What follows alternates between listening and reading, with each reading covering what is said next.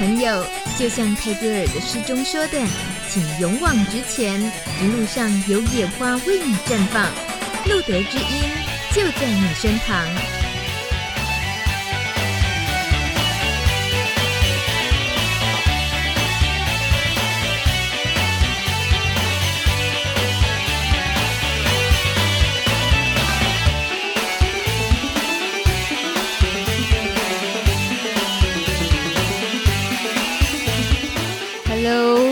收听路德之音 Live 直播，我是大米。二零一六年三月十五号第一百三十四集节目播出，呃，已经一百三十四集了。大米应该自己手指头伸出来呢，做节目会紧张的次数呢，应该是很少很少。今天应该算是。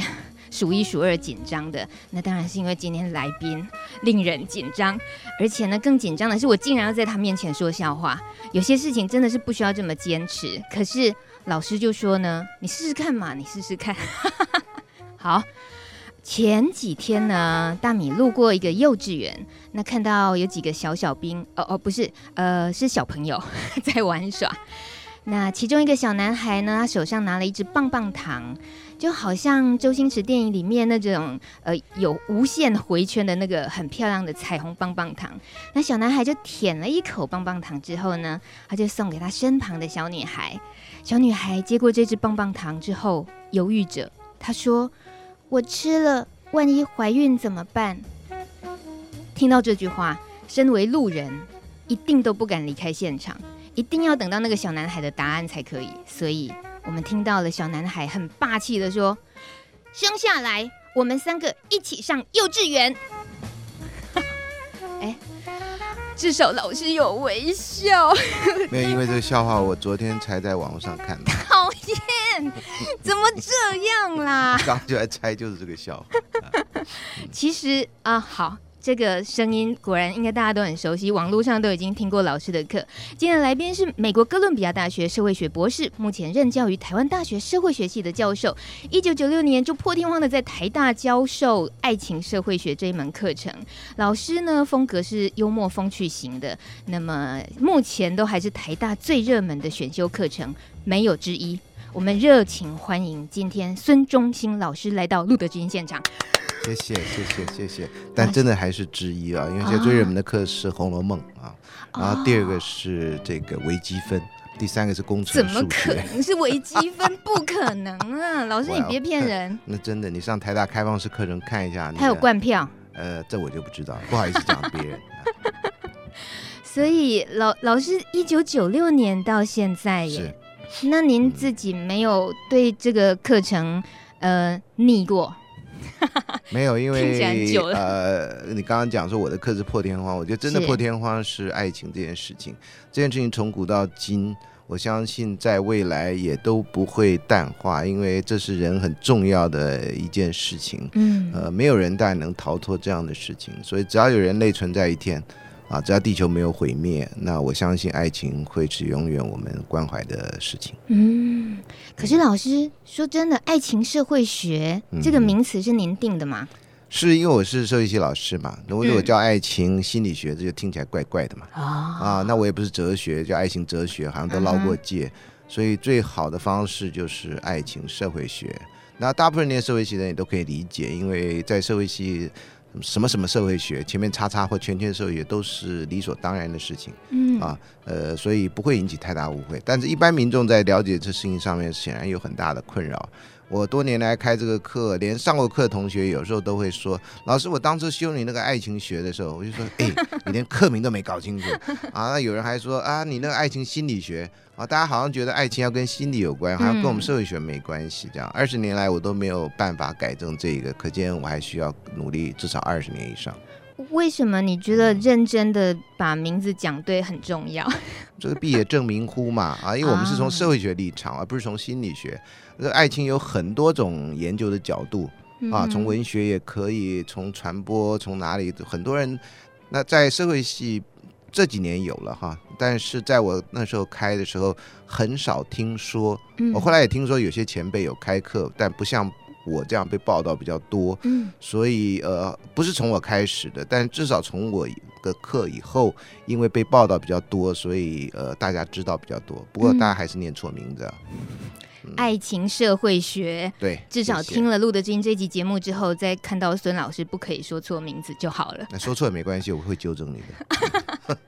老师，你知道您在大学这么样上课，你领的就是一位教授的薪水，但是呢，你因为公开在网络上无远弗届的、嗯、呃分享您的课程，对，所以大家其实。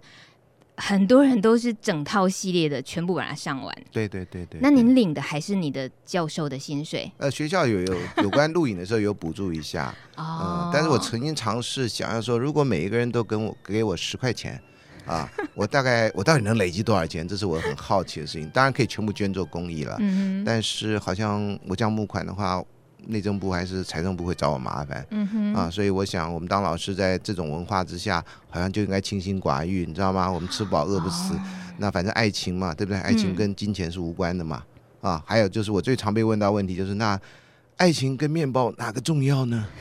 啊，这种蠢问题现在都还有人问啊？啊，这个问题不蠢啊，我每次非常认真回答这个问题啊。我说第一个，如果是早上的话，我觉得面包比较重要 啊，但如果对于这个本地人的话，可能。稀饭比较重要，面包完全不重要。嗯啊，但当你吃饱了以后，可能爱情是比较重要的。所以这问题是完全不蠢的问题。嗯，很多问题都不蠢哈，有些看起来很可能是开玩笑的问题，我都非常认真对待啊。比如说，你妈妈跟你太太掉到河里去啊。哦，掉到水里去，你会先救谁？这种问题，你会根据那个问的人，啊、然后回答适合他的答案，还是其实是一般都应该拿来当准则的答案？呃，有的时候我是我们当老师有这个毛病哈，我就不会针对你的问题来回答，我会针对教育来回答，告诉你这个问题有很多种思考的方式，嗯、你就不要那么傻的。好像只有一种思考方式，嗯、啊，那个刚刚你开头讲那个笑话，对吧？小朋友那个吃棒棒糖怀孕，那大概正常标准来说，你傻呀，吃棒棒糖怎么会怀孕呢？你真的没念过书啊？这样啊，嗯、这个大概是一个我们会期待的答案。这就答案竟然不是说我们会负责三个人一起上幼稚园，那这个真的是出乎大家的意料之外嘛？但这就是一个我们人类的一个想象力的无远弗届。嗯、虽然小朋友第一个绝对不可能在那时候怀孕，我们都知道。啊，但是有些笑话的景景，这个有趣的地方就不在于它的真实性，嗯而在于它能够想到一个我们想不到的一个东西上面，是，那就是人类伟大的创意啊！猴子是不会讲笑话的，真的，人大概是唯一会讲笑话的动物 啊，猴子只会闹笑话，呃，那是人看了，我想对猴子来讲，哦、他可能也是很认真在活着这样。我我刚刚要那么呃，也是很认真的去问老师。呃，上这个课，然后就只是领单纯老师的薪水。嗯、事实上，是因为我发现最近啊，很热门的坊间的恋爱课程收很贵啊，嗯、老师，他两天收一万四千八。对，有有有，我有学生也曾经传这个给我看，还问我说：“老师，那个到底有没有效？”那我完全不知道这件事情，所以我就上网去看，嗯、那也看不出有没有效嘛，哈，反正这个事情你相信值得一万多钱，你就花嘛。嗯哼，呃，因为人生。一万多还赚得到吗？爱情赚不到嘛。那如果免费课程，你觉得像我的课程，你听了半天没对你没有那么大帮助，那也许去听别人课是不错的。嗯、我这个人不会挡人财路的啊，我只希望他们赚多一点的时候，能够至少能够真实的在别人的爱情生活里面发挥一点作用。嗯啊，我当初开这个课也是这样啊，就是这是人类的问题，也不是我的问题。那呃。有帮助，这比较重要。我们当老师就是来帮助别人的嘛，我们不是来做别人的障碍的嘛。嗯，虽然很多学生都不了解这一点啊。老师就是来帮大家的，都听到了。今天的现场直播呢，嗯、还是欢迎大家在路德知音的节目留言板上留言。但根据老师的很独特的上课风格，他的面前现在已经出现了一桶问题纸条，就是大米在做节目之前，先收集了各位善男信女 孙老师的善男信女们的爱情难题，已经做成千桶。但是没关系，听节目的同时，如果你的问题还没有被大米收集到，那欢迎你可以留言在这个留言本上，我们尽量的今天把握住时间，请老师帮大家的忙。老师可以啊，没有问题，呃，时间允许的话，时间允许的话，好，那么呃，大家可以慢慢的赶快理一理自己的思绪。我们今天呢，还是有呃听情歌听到饱。就平常就会排歌嘛，那今天聊爱情，怎么可能不听情歌呢？害大米自己在一边排歌单的时候，每听一首就陷入一个情境，所以可能是也是感情太丰富的人，老师这很困扰哎，对不对？如果感情不要那么丰富，听情歌就一点感觉都没有了，是不是这样？那人还叫做人吗？谢谢老师。李行亮的歌《愿得一人心》。没想过失去你，却是在骗自己。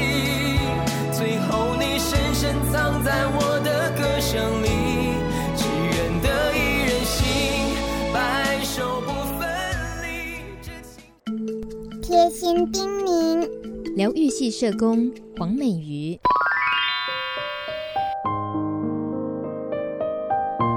我们总是在生命遇到困境的时候，才开始思考活着的意义。总是在清楚地听到时钟的滴答声时，才惊觉原来时间正在倒数。或许垂下头，我们会感觉内心充满悔恨、失落或是孤单；但是抬起头，我们才有机会看见伙伴的眼睛。活着，改变才有可能发生。请跟我一起往前走，不论你在哪里。我们终能相遇，祝福我们。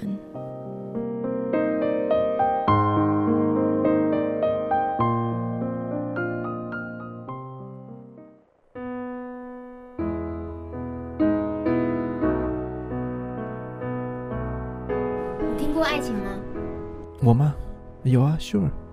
爱情？听过啊。爱情就跟鬼一样啊，听过可没看过。听过啊，为什么没有听过？现在不太相信了，但是还是希望有爱啊。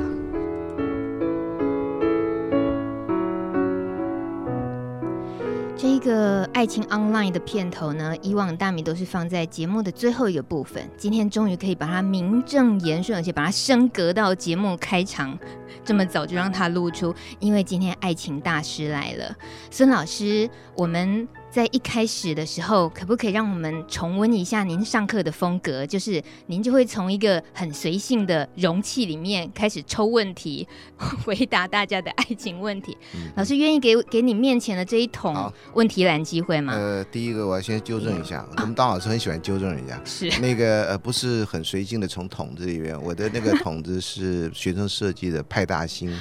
跟那个呃海绵宝宝，是是是，所以就很多人都知道这一点，这样。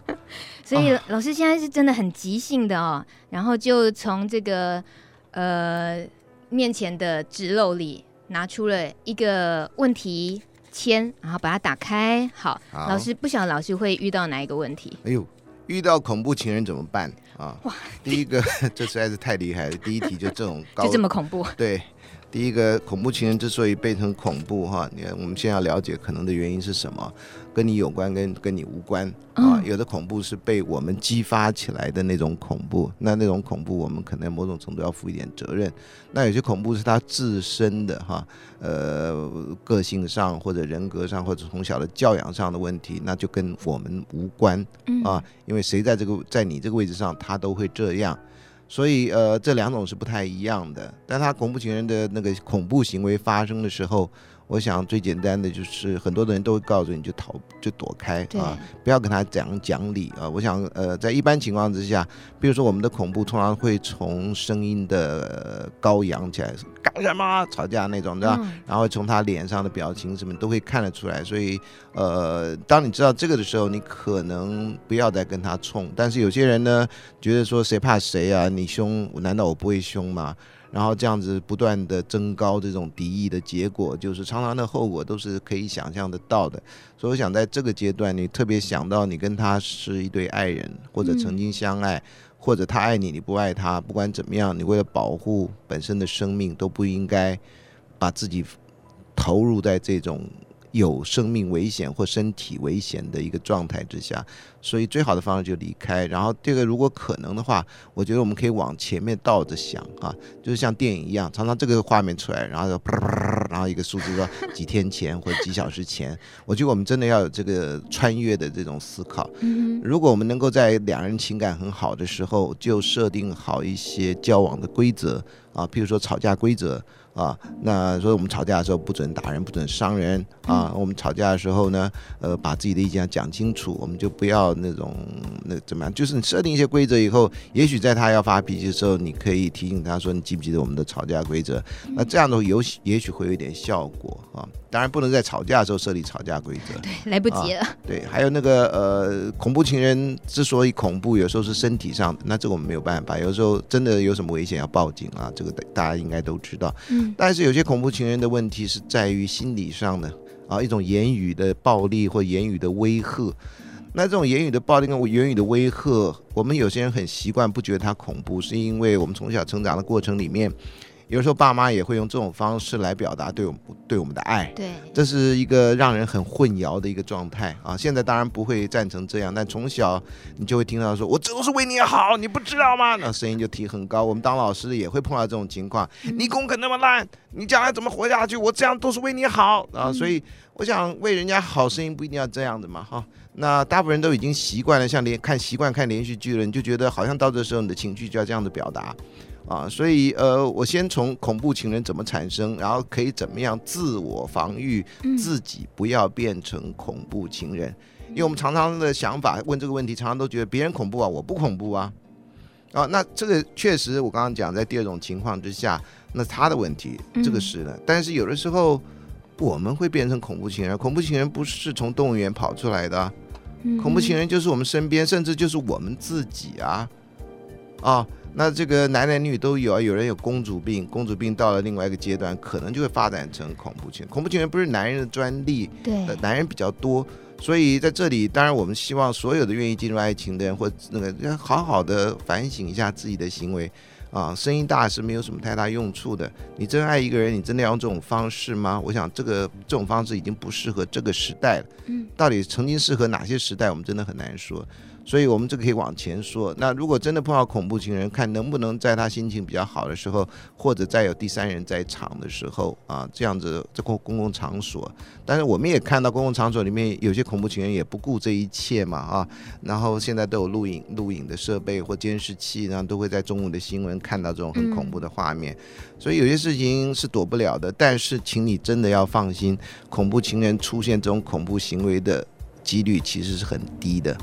哦，其实很低的，你自己认真看，长，你看吧，一个礼拜会出现这几个这样的新闻，所以不要因噎废食，不要因为有恐怖情人存在，你就觉得你会碰到，你就裹足不前啊！面对问题要去解决问题，然后这些问题有时候我们不能变成问题的一个部分，嗯哼，啊，所以我想讲的稍微可能有点抽象，但是这里面就是说恐怖情人基本上我们可以用比较广泛的态度来看。如果跟他沟通半天他还不行啊，那有些人可能需要就医啊，那有些人可能需要被法律惩罚。嗯，但是我想相信在更早的阶段，也许用别的方法他可以省掉，因为不是所有人都是。需要就医的嘛？嗯、啊，那这个那个情况需要专业判断，我们也不能这样说。所以对于恐怖情人这个问题，我想可以笼统先这么说。嗯、了解，谢谢老师。您刚刚说那种时间往前推，就想到您在课堂上有时候自己会假装倒带，把整个人变成倒带的模式。不过那是 analog 时代啊，digital 时代没有那个声音。可是好令人怀念。哦，我们在留言板上呢看到朋友们的呃提问，那我们就穿插着，有时候老师抽。取前面的这个问题筒，那现在呢，我们是从网络上看到小峰的留言。其实，在爱呃路德之音的节目里面哦，当然今天很高兴朋友们一起听节目，也把愿意把自己的爱情故事分享出来，但感觉上是有些雷同的。比如说二号小峰，他说艾滋找爱情好难哦。那 Kevin 三号留言，他说：“别说艾滋，身体没病痛的人的爱情也多是一团糟。”哇哦！然后还有风风飞沙的留言，在下今年就快三十七岁了，爱情已经生病七年了。自从艾滋网，自从艾滋住进身体之后，怎么也再也走不进爱情。这三个问题，老师听起来啊，呃。这让我想到一个问题。我经常到别的单位去，任何单位去演讲的时候，我都是请大家问书面问题，匿名的啊。我很少碰到这么一个问题。那那次我碰到的时候，我就我就惊吓在那里。他说我爱上了一个只有三个月生命的人。嗯，啊，我常常不知道写问题给我的人是真是假哈。我坦白说啊，因为这个有时候听起来像是一个假的题目啊。你怎么知道那个人只有三个月的生命啊？要不然就医生说的，要不然啊，因为日本连续剧有什么生命最后一个月的花嫁这样的啊。那大概所有人都看我怎么回答这个问题，就像今天这个问题一样。呃，我都跟同学说，你知道吗？我们都知道我们会死，嗯，可是我们不知道我们会怎么死，我们不知道我们何时何时会死。所以你知道你的身边那个人只有三个月可以活，你知道那三十天每一天你都要好好把握，嗯。可是我们当我们不知道我们什么时候会死的时候，我们就觉得反正还有明天，反正还有明天，反正还有明天，我们就不知道把握什么。因为爱情某种程度最重要一个地方是我们去关心别人，别人来关心我们。对。还有我们最后在别人的记忆中，我们留下了什么？啊，那不管身体上有什么样的病。啊，其实刚刚讲啊，因为有些人没有病痛，也一样的有爱情的困扰。嗯，你有病痛，那你有爱情的困扰，到底是因为你病痛的原因，还是你的其他原因？其他原因。嗯，啊，那刚刚讲三十七岁有什么新的？呃，我觉得爱情会不会来，是我们真的很大的一个问题，最大的困扰。啊，呃，这个东西都是被我们的社会没有好好去认真，然后可能就杀掉了很多机会。我举例来讲，我们大概在小学六年级，有人早一点五年级，青春开就开始身体上变化的时候，有些人开始就会有爱情的感觉，英文叫 puppy love。哇！啊，你上小学，有些人就喜欢跟自己喜欢的男生或女生牵手或坐在一起。嗯。啊，小时候呢，有时候小朋友会跟告诉爸妈说：“哎，我要将来长大跟你结婚。”那算吗？啊、那算爱情啊？呃，你广泛的说嘛，哈、哦，你也可以算开玩笑。可是每个小孩讲的话的时候都很认真，爸妈都是开玩笑的。但小孩讲的话，可是他如果是小学的时候他讲的话，你不会觉得是个问题。但如果他二十岁了还跟你讲这话，那就是很大的问题。啊，你就可能扒下去说这乱伦呢，你搞不懂吗？啊，当然很少人会这样。好，这是小时候说的话。那你到了青春期开始，你会对这种呃性啊或爱的问题会有会有会有这个好奇，甚至你会产生对别人的好感，强烈的好感。那这时候你怎么办？啊，那我们的制度里面，在爱情发生的时候，或在这种感情发生的时候，在那个年纪，我们都会被阻止。好像那是一件很邪恶的事情，因为你要好好念书啊，你要考高中啊，你要考大学啊，你怎么可以在这时候谈恋爱呢？啊，那我每次都模仿这个学生的家长说：“弟弟啊，妹妹啊，哈，我们在高中的时候不要谈恋爱哈，你到了大学再谈恋爱。”好，那如果这件事情真的是这样，到了大学有多少人在大学四年，在社会允许、爸妈允许、条件又很好的情况下，我们应该大学里面的大学生都在谈恋爱啊，应该没有任何障碍啊。大学那么多人，对不对？然后没有任何人阻碍你啊，为什么还是很多人谈不到恋爱？嗯，啊，所以我想这个问题真的很值得去想，说谈恋爱的困扰不只是身体上的问题。身体没问题也会有困扰，只是呢，你知道，这在我们社会学里面有一个比喻哈，说做研究法的时候，说有一个喝醉酒的人在路灯下找钥匙，嗯，旁边人看了就说你干嘛呀？我找钥匙啊，那你钥匙掉在这儿吗？我不知道，喝醉了，嗯，那你不知道钥匙掉在，你为什么在这儿找呢？哎，你开玩笑，这有路灯啊。啊，所以这个比喻，原谅我这么说，那你觉得找不到爱情，就是啊，因为我有艾滋啊，我有带原呐，我身体不好啊，或者你有什么其他原因啊，我个子矮啊，我长得丑啊，我怎么样啊，我怎么样，这都是借口嘛。你去看看结婚的人，不一定代表结婚幸福哈。你去看菜市场里面的结婚的人，他们长得美吗？他们没有疾病吗？所有这个有身体有病痛的人，难道他们都没有伴侣吗？嗯。哦，你去看一下，都不不是有的没有的也没有，有的也有，所以这不是说因为你的病你就不会有，或者因为你没病你就一定会有，不是这个问题。我觉得你就认为这边有盏路灯，这个路灯就是你身体的问题，所以你就觉得所有的问题都卡在因为你的身体有问题。嗯、如果身体没问题，这世界就完全不一样，完全不一样的地方只是你身体不会有问题，并不表示有什么，你可能会车祸，你可能会别的原因。嗯，我想这个在每天的新闻里面都有。所以爱情会到到谁身上不知道。以前我年轻时候看过一个戏，这是有点夸张啊，但是是戏，所以必须夸张。嗯，他就是天上两个天使啊，那时候是异性恋的想象，他就觉得男生跟女生说，我们将来下凡了，我们还要找到彼此哈、啊，然后我们要在那个世界相爱。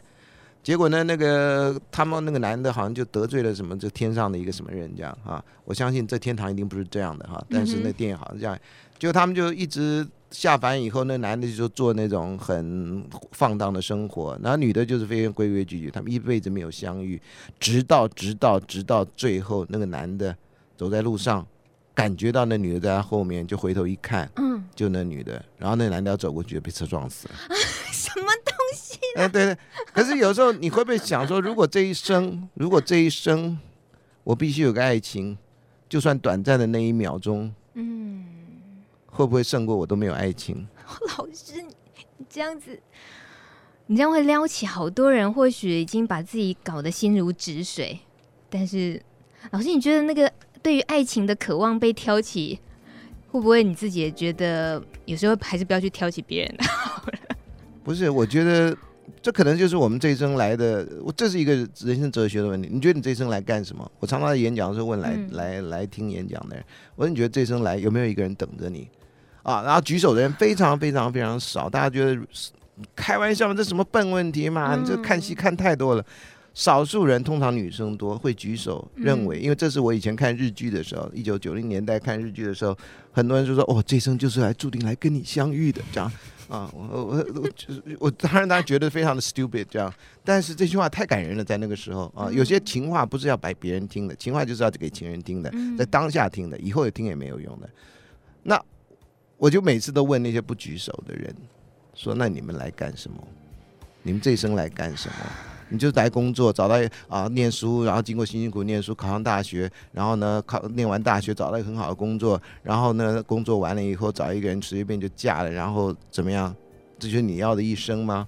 如果那个人也没有跟你有爱情，那我们我们的历史上。”大概只有这一个世纪的人，某些国家的人有机会自由恋爱，嗯、有些国家的人到现在为止没有机会恋爱，就是活这样的一生啊。嗯、那你要这样吗？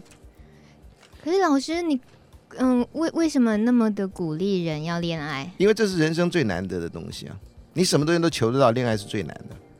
这样子吗？是啊，你要找一个好工作。我我常常举例说，哎，爱情跟面包哪个重要？我说面包赚得到，哎，你就用偷、用抢、用骗、用哄。你要吃面包，一定有机会。嗯哼。哦，我们不是鼓励你犯罪哈，我只告诉你说，那爱情呢？你用偷用抢，很多人也是这样，又哄又骗的。对，但是你知道，那你得到的只是他的人，不是他的心呐、啊。这很多电影，很多那个都都都讲过。那有的时候你，嗯、你看我们现在最这几天的新闻嘛，对不对？有一个大家称羡的一个婚姻嘛，四年多就结束了嘛，哦、很多人想不透嘛。老师说的是名人吗？呃、明星吗？也不要这么说，反正大家都知道那种人。哦，好。那那很多人就要猜测嘛，啊，他们的离婚的五个原因什么什么？我觉得就是情感没有了嘛。嗯。你干嘛去猜有的没有的呢？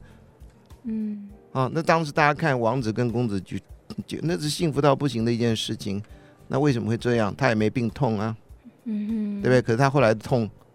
绝对会比你有艾滋有什么的那个痛，其他病痛来的那个、啊。嗯，人的生命是短暂的，爱情是恒久的。你只要活在别人的记忆里，那就是一种永恒。我们在追求这种永恒啊，在我们爱人心中的永恒。就算我们不在一起，只要他每次想起我，我就会又活一遍。啊。我快 hold 不住了，我好想哭。呃，阿杰的留言，他在回应刚刚老师提到关于 身上如果有 HIV 跟爱情这件事情。老师，呃，阿杰问老师，可是呢，艾滋因为社会的接受度，呃，还有社会的不理解，真的很难让感染者进入爱情。对啊，那你要跟一个不了解你的人发生爱情吗？你当然跟了解你的人发生爱情啊。嗯，这世上还是会有人了解你啊，这就是爱情可贵的地方。我们不是要求任何一个人，嗯，我们要求就是一个真正能够了解我们的那个生命中很难找到的那个很特别、很特别、很特别的人。老师，你你这样真的很害人呢。为什么？就是会害人家，就开始去去。去想，去等，就觉得会的，会有那一个人。如果圣经里面不是说找你就会找到吗？哦，还得找啊，要这么主动啊？你如果不主动，谁来找你呢？哦哦，这从天上掉下来嘛？说啊，出出现一个仙女，我今天给你三个愿望，这样你要什么样的男人或什么样的女人呢？哦，这样，这是童话嘛？你还相信吗？对不对？老师的这个手上已经又抽出了另外一个问题，对不对？对，我们来看幸运的是如何增加双方的信任感跟安全感。这是一个非常好的问题，也非常难的问题。爱情最容易的，现在看起来很难的，就是因为你没开始。其实爱情开始是最容易，爱情最难的地方是维持，嗯啊，然后第二难的地方是分手。其实最容易的是开始，哦，比较起来哈。嗯，那这边问的问题是这个信任感，信任感是靠着不断不断的建立的，一件事情加一件事情，像积木搭起来一样。嗯，哎，信任不是叫你盲目的就要信任我这样的哈，我觉得就每做一件事情都让我信任，这信任感就会很强。你每做一件事情都让我不信任你，那那没有信任感的问题。嗯，啊，安全感也是啊，你到底有没有给我安全感？那安全感有一个来自于你我都控制不了的原因因素，就是你的从小生长的环境，你的爸妈的情感。对，你爸妈情感万一是对你的情感，还有他们彼此之间情感，如果是稳定的话，这是我们很简单讲啊，这个叫做依附理论，你可以上我的课或者找相关的书，Attachment Theory，这个讲的很多啊，我这个时间的关系不会讲那么长。那如果爸妈的感情稳定，然后对你照顾你的人也对你的情的照顾是稳定的，你就会养成一个比较稳定的人格，就比较有安全感，相对于其他人。嗯、那个一般的实验，不要忘了，这不是百分之百哈。你你是不是一个有安全感的人？很简单哈，你如果要做一个实验，说你两手一伸，然后往后倒，有一个人会接着你，看你敢不敢做？这是很危险的测试。是的，但是有安全感的人从来不怀疑别人会接住他。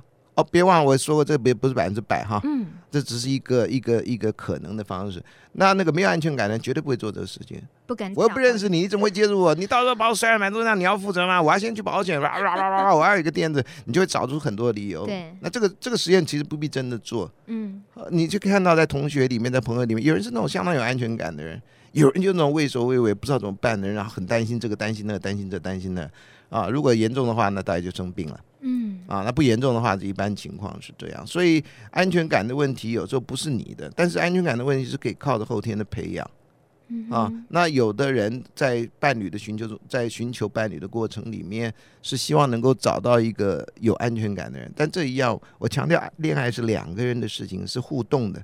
不是，就像刚刚恐怖情人，恐怖情人不是说对方是恐怖情人，那跟我无关。对方恐怖情人有时候就是因为你的问题，有的时候不是。我们要分清楚这个状况。一样，安全感也是。如果你是有安全感的人，那对方也是个安全感，这就不是问题。嗯。如果一方有安全感，一方没有，这就很难啊。你就会常常期待有安全感的人来带领你。对对对。这就不符合我说的平等对待、共同奋斗。你要怎么样改善你自己？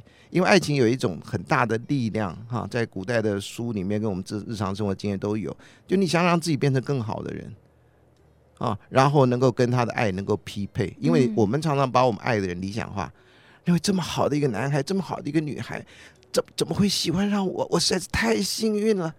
太卑微了哦。对啊，你就会觉得啊，我我实在，所以其实爱情有个力量是我们很多家长不了解的，嗯啊，所以就觉得说啊，他在假如在国中时间谈恋爱，呢他大概功课就会变差，而没有想到他在国中时间谈恋爱，他功课可能会变得更好啊。这个如果爸爸妈妈们都听到这句话，应该其实有那个帮助很多人。这个电影不是很在这个方面不是很累，就是那些年那个电影啊。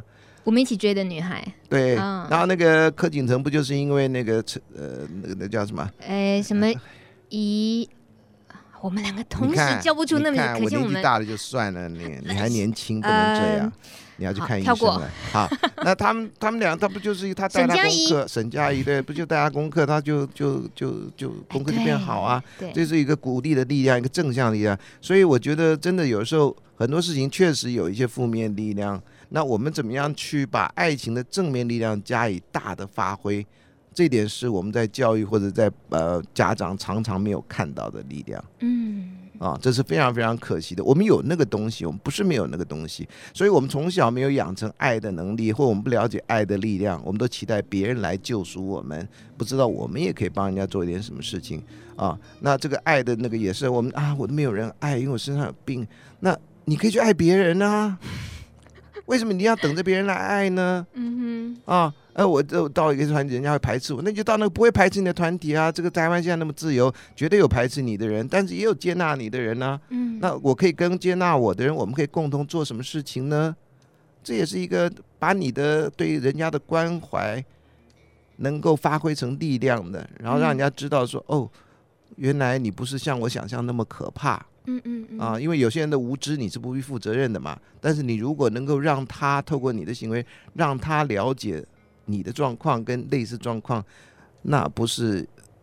这也是一个给自己一个很大的信心跟力量嘛。对，这也间接回答了滴滴的留言。他说：“我同意老师说，爱不爱有很多因素，艾滋的确被当成借口，但不在这个处境里面，又怎么会知道身为一个感染者开口有多困难呢？一般人的困难可能没有那么清楚的在眼前，所以可以一直尝试学习。但是感染者受得了几次伤呢？”问号。我相信这不是感染者的问题，我自己不是感染者，然后我在以前碰到的困难不会比这个小。嗯，你不要小看，就像很多女生认为啊，这个、呃、告白当然应该男的发起啊，觉得好像告白对男生很容易啊，那很不容易的，谁能够提起那个勇气来，然后跟一个自己喜欢的人说，因为那面临拒绝的可能性太大了。嗯。所以我每次都跟人家讲啊，这个没有被接纳，我觉得很可惜。我说我们应该发起一个运动，任何人跟你告白，你都要给对方十五分钟的时间去喝一杯咖啡或下午茶，这是一个法律规定。我们支持这个运动。对，然后你喝完下午茶，你觉得不合，那你就没有那个告跟人家告白，就没有任何权利在要求对方。哦人家已经给你机会了嘛？是，因为有的时候真的，我们看别人是因为看到他外在形象，然后我们再加一把那个形象理想化、浪漫化，然后我们觉得啊，长头发女生一定是个性温柔，一定是怎么样，一定是那人家可能就是一个个性很阿莎莉的人，嗯啊，完全不是跟那个外在形象。然后看到短头发女生，哇，这个很恰，这个人可能怎么样？我觉得这都是我们不当的那种呃刻板印象。所以我们有机会去接触别人，我没让别人有机会。如果我们能够有这样的信心。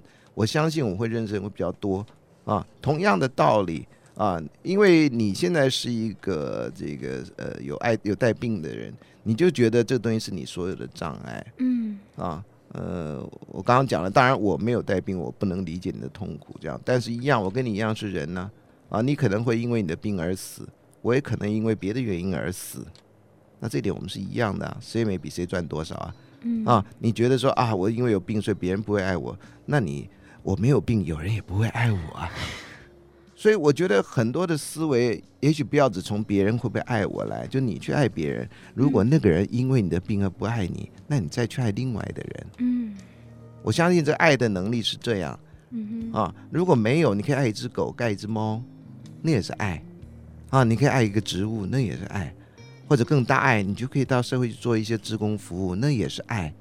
我相信爱也不是只有限定在一个很特定的一个一个对象那么狭窄，你甚至可以做好了，你就在像路德之音这样子的，你可以替你有同样状况的人服务啊。有的人有这困扰，可以组成知识团体啊。嗯，那也许你在支团里面会发现爱啊。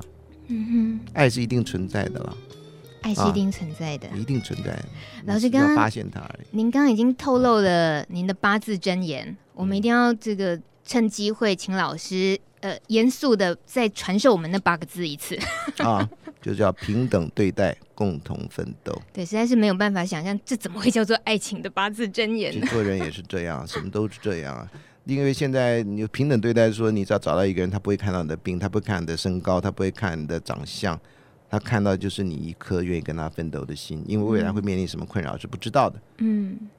所以我觉得这是一个，这是一个很难得的，在这人生上面，因为我有很认真研究过，我们这一生会爱几个人？啊哈，呃，大概大文豪歌德啊，我研究过他，大概谈过十次恋爱，有书信啊，有什么的。那当然，后来有个读者看到我的课程以后，纠正我说，呃，听说李敖大师比这个还多。我说好，那李敖大师第一名啊，这个这对我为上。我可是我们一般人呢？啊，我曾经问过三十几岁的人哈，你这一生到现在为止，你有爱过五个人吗？爸妈不算。嗯嗯。好，先不管别人有没有回馈你的爱哈，你爱过五个人吗？很多人就愣在那里这样哈，所以我就初步初估假定，我如果这一生我们只会爱五个人，最多最多爱五个人，那请问我们现在已经累积几点了？还在这里干嘛？还在浪费时间。你知道吗？那为什么？那有人爱你，你还不不给人家一个机会？嗯，你总觉得，哎，他他跟我不合适，他不是我的菜啊。人是人，人不是菜。我一直不太喜欢这种比喻，什么兔子不吃窝边草啊，好马不吃回头草。每次就常常有人问我这个，然后我说对不起，我不是兽医，我不太知道这个行为。我说我是人。啊，如果有人对我好，我会尝试怎么样跟他发展一个有有一个我觉得跟他都觉得很舒服的一个距离。嗯，啊，而不是说对不起，我们不能当朋友，我们只能当路人。在我那时代，男女之间，哦，对不起，我讲的是异性恋的情况，呃，只能是爱人或路人。嗯哼，所以我们两个买卖不成，你不喜欢我，我们这这辈子不再见面。这样，我觉得这是非常错误、错误、错误的那个。嗯，啊，那这次这个明星的事件，让大家知道，至少他们。分手了，但是没有讲出伤害对方的话，嗯、我觉得这是值得大家学习的。至于人家为什么离婚，那个就让人家保持他的隐私，这样不要再去烦恼烦人家了。这样。小 A 留言说：“好棒哦，老师提醒我们的爱不一定是人，也可以是小动物、小植物，或者是志工服务，太棒了。对”这个小 A 是，哎，小 A，我我记我忘了，不是小 I 哦，小 I 是一位马来西亚的朋友，小 I 还没有留。啊小 A，我忘记了，老师怎么办？我记性也变这么差，这样还能恋爱吗？不敢出来了，就我的会有具有传染性，新型传染病就是失忆这样。时间已经九点四十四分，我们把握机会，现在老师手上又抽出另外一个问题了。好，说如何才能将爱情关系经营的不黏不腻？别忘了，爱情是两个人就像跳 Tango 一样，哦、你要进，对方就要退。你才能维持一个 tango 的好关系。你进对方进，那就是蹦在一起，就是会吵架的。你退对方也退，然后这个行行也不行。所以别忘了，爱情是两个人的事，只有两个人才有恋爱可言。嗯，好，我们讲的一般的情况，所以你要不黏不腻，你必须跟他达到一个非常非常有默契的情况，这是非常困难的。坦白讲。那就必须大家平等对待。我有什么问题，我坦白跟你讲。我不喜欢这样，我希望还有自己的空间。我希望怎么样？你要讲清楚。你都不讲清楚，很多人会认为，哎，我是男的啊，呃，或者说你是男的，那礼拜天去哪里？当然是你决定啊。你怎么都不决定呢？啊，吃什么餐厅也是你决定啊。我觉得这个谁有意见谁决定啊。嗯。啊，我经常被问到的另外一个问题，比如说，哎，老师，我们去餐厅吃饭，该谁出钱？啊啊，这也是问题啊！是是，这跟爱情有关啊？有啊，因为两个人谈恋爱，那钱是不是都男人出啊？哦、有的女人认为，那你既然爱我了，那钱都你出啊？啊，那有的认为，那我们就一起就各半呢？啊，嗯、最夸张的，这可以当笑话讲。就最夸张，就分手的时候，男生就拿出一堆统一发票，说对不起啊，这边有一半你该出这样。啊，天哪、啊，那都是没中奖的。啊 他已经对过了，还没中奖，就是对过没中奖才拿出来的。中奖了他就拿去了，就啊分手，OK，谢谢。啊，所以这个不黏不腻不是一个你自己决定不黏不腻，那就那个你要跟对方商量、沟通、妥协。然后什么叫不黏不腻？你有时候不黏不腻，对对方来讲你是不理不睬。嗯。啊，那所以这个沟通不是一件很容易的事情。嗯。啊，所以你必须先有这个沟通，才有不黏不腻的可能性。不然的话，只是空话。你觉得不黏不腻，对方觉得你根本就不爱他。嗯哼，沟通很重要。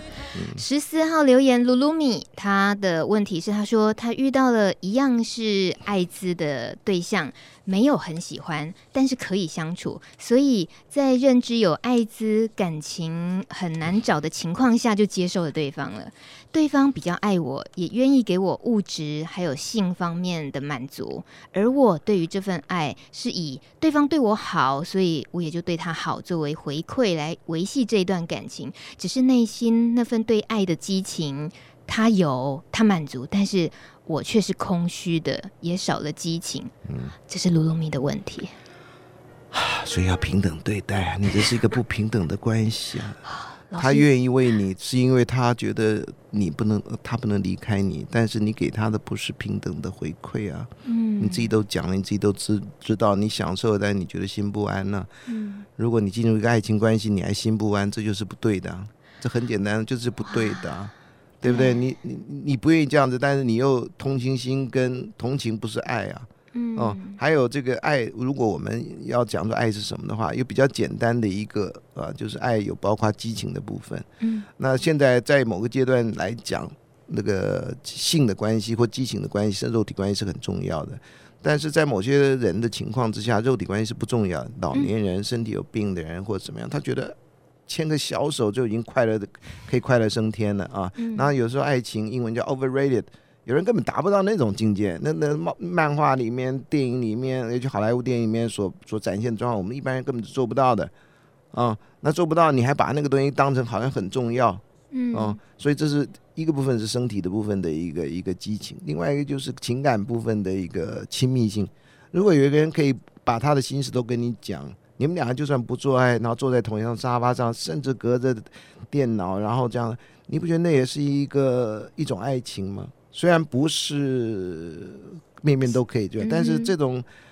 这种一个人对你的关怀，不是用钱可以买得到的，这完全无价的，这也是爱情的一个部分啊。嗯。另外还有一种叫 commitment，啊，一个人对你的对你的那种情感，他答应这辈子不会改变，或答应在某些情况不会改变，他说那这个更是难得啊。我们去哪里找到一个人对我们这样的许诺？嗯，这是一个非常非常，但大部分人在第三个许诺的这个部分几乎都放弃了。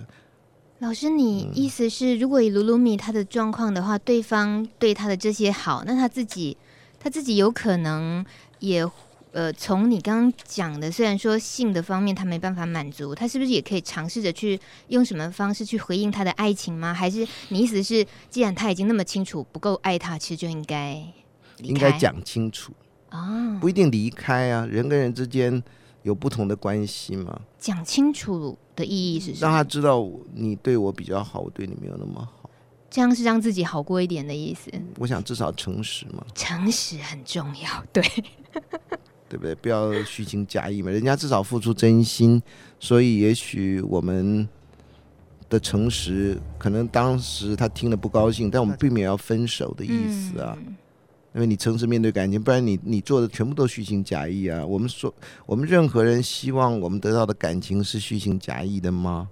当然不要。对啊，对不对？所以你诚实告诉他，我我现在状况是这样。那也许，也许，也许有一天我会改变。嗯。但目前我的状况是这样的。嗯。有点残忍，但至少是诚实的。对，无论如何，至少还要留着诚实啊、哦，就是。爱情有时候真的是没办没办法勉强的，可是至少我们还有诚实。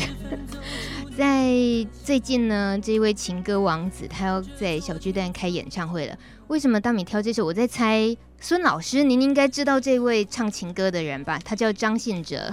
哦，最近得第一名，第四名哭的要死。啊 老师，你根本很爱看电视，你是电视儿童。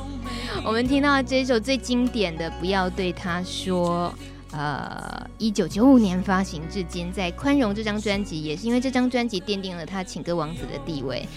我们听张信哲的歌《不要对他说》，待会儿回来节目中还有最重要的一个部分，有很重要的讯息要告诉大家。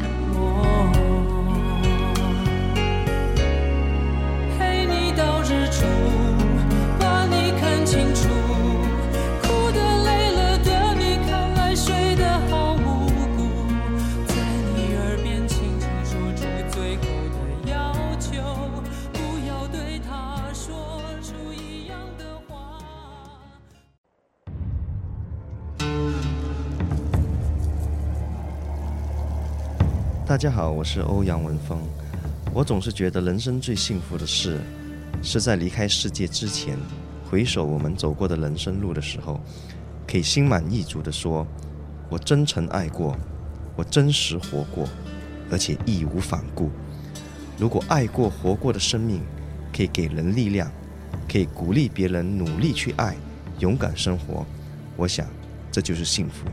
亲爱的朋友，祝你幸福。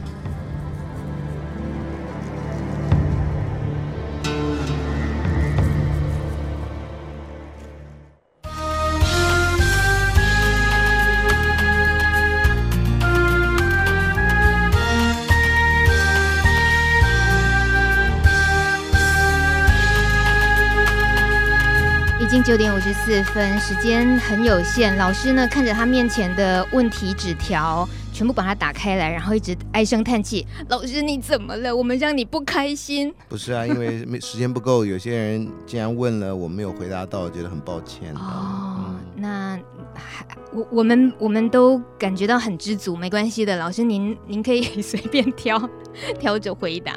我们选最后一个问题好了。好，这里。刚刚这是随便挑的哈，他说他男性的他已经不爱我了。身为同志伴侣，既无实质名分，也无亲密关系，只剩下男朋友这个名词。我气他不爱，又不提分手。偏偏我还爱着他，觉得无力，怎么办？呃，我刚刚讲过，爱情是两个人的事情。他不提分手，你可以提分手啊。你不愿意这样的关系，你就离开啊，或者你就保持一个关系。他已经只剩下男朋友这个名词，这是你需要的东西吗？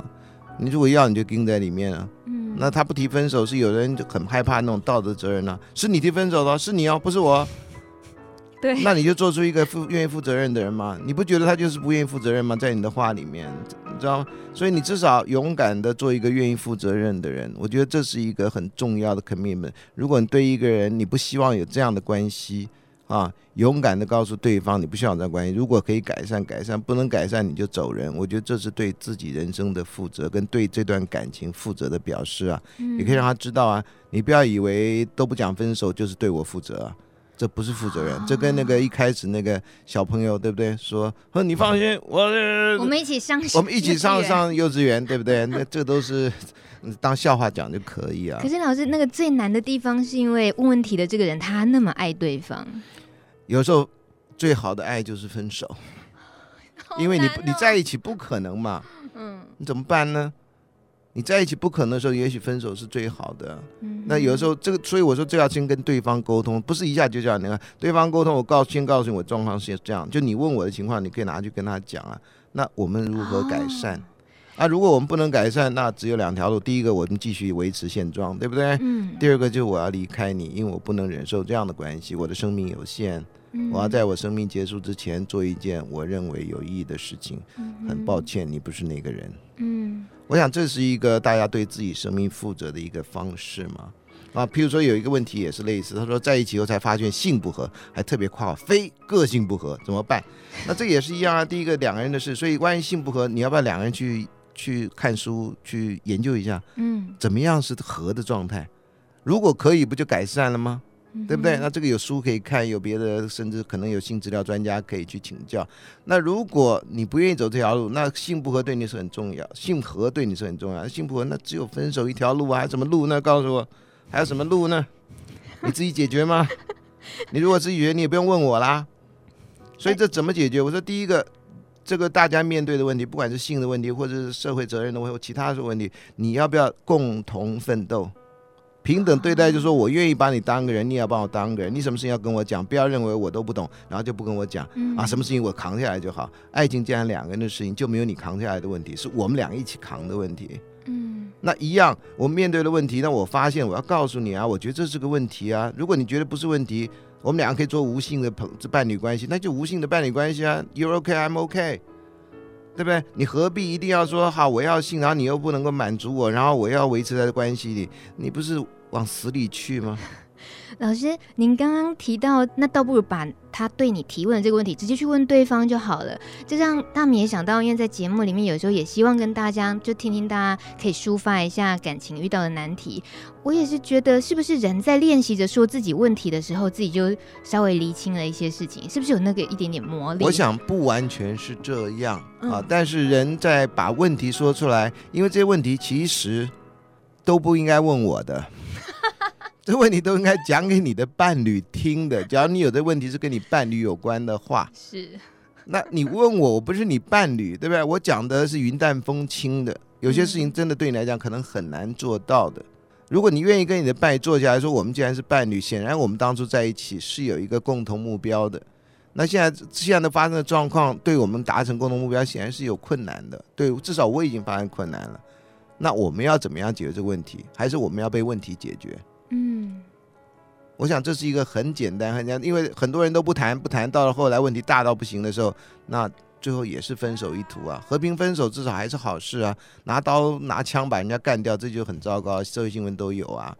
所以这是一个我们发现问题，我们来决定我们要怎么样继续走下去，这是一个负责任的表示，保表现，这也是一个爱啊。我因为爱你，说我不愿意跟你这样痛苦下去啊。但传统的爱或情歌里面，常常因为我爱你，所以再怎么痛苦我都爱你。我觉得这是一个非常不健康的心态啊。嗯，因为我爱你，所以我要离开你，因为我不能再这样下去。那我在最近这个名人的分手里面，我其实看到的跟大家不一样。我觉得因为我爱你，所以我要离开你。哼，我只要我们能够看到这个，我们就知道人家为什么可以走出这个关系，而不是一个另外一个名人到国外去打官司，那就是 那就不是我爱你了，那就是我给你钱了，我们分手吧，不要再折磨我了，这完全不同的两样事情。我知道老师也是很爱我们，但是他还是要离开我们。这什么意思啊？啊，啊没有，我是说离开，对 离开这个，暂时离开这个节目。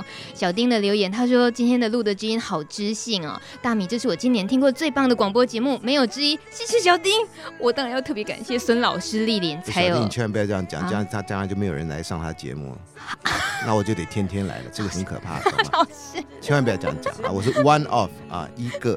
哎，今年才到三月嘛，哈，还要过，还有很多日子要下来，所以小丁，请你要有更多的期待，好吗？啊，哇，小丁老师直接对你喊话，你看你多幸运。呃，今天听不够的朋友呢，大美会尽快的，我们把今天孙老师上节目的重播尽快的放到云端跟大家分享，因为有好多话我们值得一听再听。那如果大家觉得不行，要好好学着这个爱情社会学了，那。偷偷告诉大家，老师最近有出书，他是被迫出书的，他编好久，终于已经受不了，被迫出书。他的书名叫做《学着好好爱》，老师坚决不打书、呃、不啊，不不是吗？因为找不到一个人可以完成一个呃比较可以被看的样子，因为我喜欢的样子是我讲话。哦就像广播节目，其实不上的，但是可以让我畅所欲言，我就很高兴。嗯、那这个上课也是，所以各位可以在网络上看到我的课程嘛。嗯、那呃，现在出书是因为刚好找到了可以把我的想法变成文字的人，嗯，然后变得也还不错。所以，呃，等二十年，终于等到一个可以帮我的理想实践的人，所以这我非常感谢他们编辑啊，还有帮我写书的。嗯，呃，他主要是根据，就主要的 idea 是我的哈，因为我是能讲不太能写的人。嗯啊，上帝只给我了一个嘴巴，没有给我一支好的笔，这样。嗯、学者好好爱，这是老师的新书，十点了，谢谢老师，谢谢各位，然后也很抱歉，有些人的问题又没有回答到，非常抱歉。会有机会的哦，老师愿意吗？对 哦，我不勉强，我不勉强。老师今天愿意来，已经够闪光了。好，希望大家可以以后可以继续留意爱情社会学。嗯、Adele 的歌《Someone Like You》，祝福大家都有都有 Someone Like You。谢谢老师，谢谢，拜拜，拜拜。